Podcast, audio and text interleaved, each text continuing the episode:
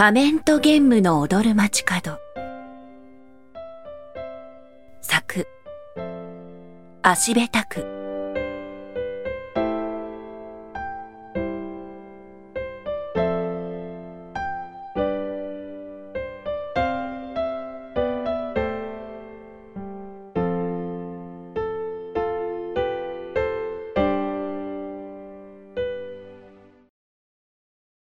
そして、それからどれぐらいの時間が流れたろう。彼女はまたしても、暗がりの中で不意に意識を取り戻した。だが、それはさっきのような真の闇ではなく、流れ来る風も冷え冷えとして、どこか据えた匂いがした。そう。ここはあの、お気に入り店にほど近い街角。路地と路地の入り組んだ一隅だった。さっきまで彼女がいたゲームめく物語とあまりにもかけ離れた。惨めったらしく薄汚い、現実そのものの空間。何より違っていたのは、ほどなく聞こえてきた会話だった。さっき、名探偵の花形見丈太郎たちが交わしていたそれと違って、いかにもゲスっぽく、日常べったりのいやらしさに満ちて、しかも、どこかで聞き覚えがある声だった。おいおい。なんだいこいつは。酔っ払いか、それともひったくりにでもやられたかな。ああ、化粧も剥げちゃって。おまけに髪の毛はカツラか。お気の毒なこった。見てないで起こしてやれよ。それとも、警察を呼んでやるとか。やだよ、めんどくさい。おい。それより、どうした？これって、うちの署の、じゃないか？ほらそうだよ不意に名を呼ばれ、彼女は一気に我に返った。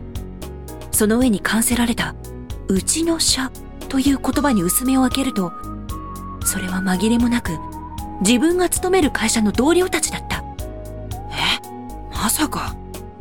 一瞬息を飲む気配があって、その後に複数の声が続いた。おいおい、本当だよ。これは参ったな。驚いたな。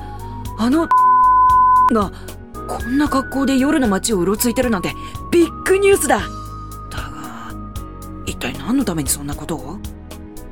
気味悪そうに聞く声に、男たちの一人が吐き捨てるように答えた。んなもん決まってるじゃないかこんな風に着飾って、男あさりでもしてたんだよ。へへ勘弁してくれよ悲鳴混じりの笑いが湧き起こった。その後にまた別の一人が続けて、で、どうする？決まってるさ。叩き起こしてじっくり事情を聞いてやる。そして、その結果を明日、オフィスでばらまいてやるのさ。彼女は心に叫んだ。もうおしまいだ。密かに恐れていた最悪の事態が起こってしまった。あんなにも軽蔑していた会社の連中にこの秘密を知られ、笑い物にされるなんて。やめて。あなたたちに少しでも哀れみがあるなら、ここは見逃して、そして忘れてだが、その願いも虚しく、彼女の腕は強い力につかまれ、容赦なく引っ張り上げられた。そらそら、顔見せろよ。まったく、うまく化けたもんだな。などという長老の言葉を酒臭い息とともに浴びせられながら。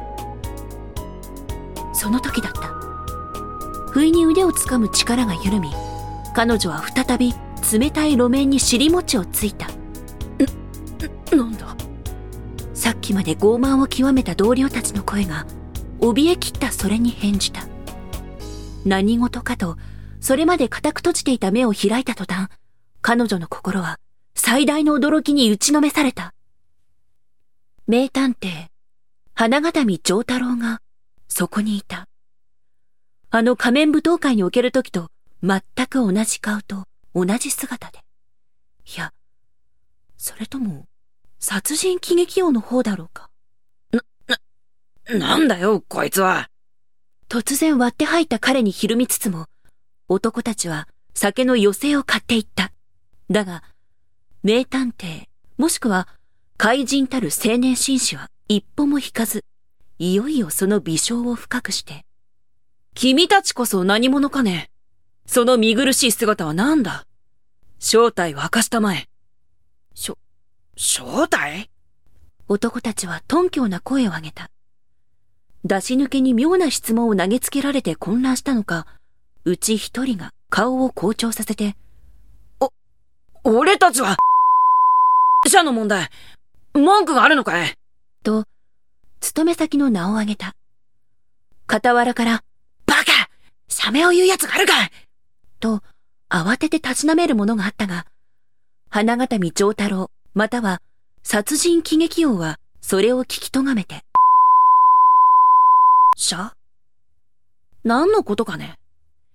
下手なごまかしはやめて、その変装と仮面を取りたまえ。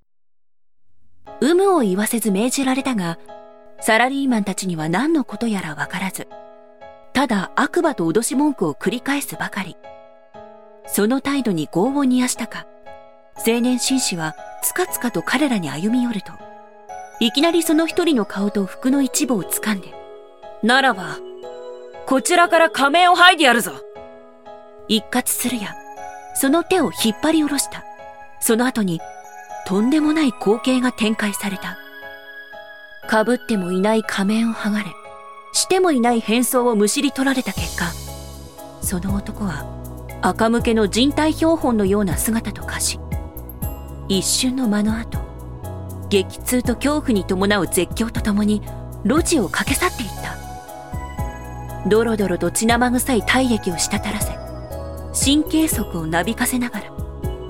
さて、次は？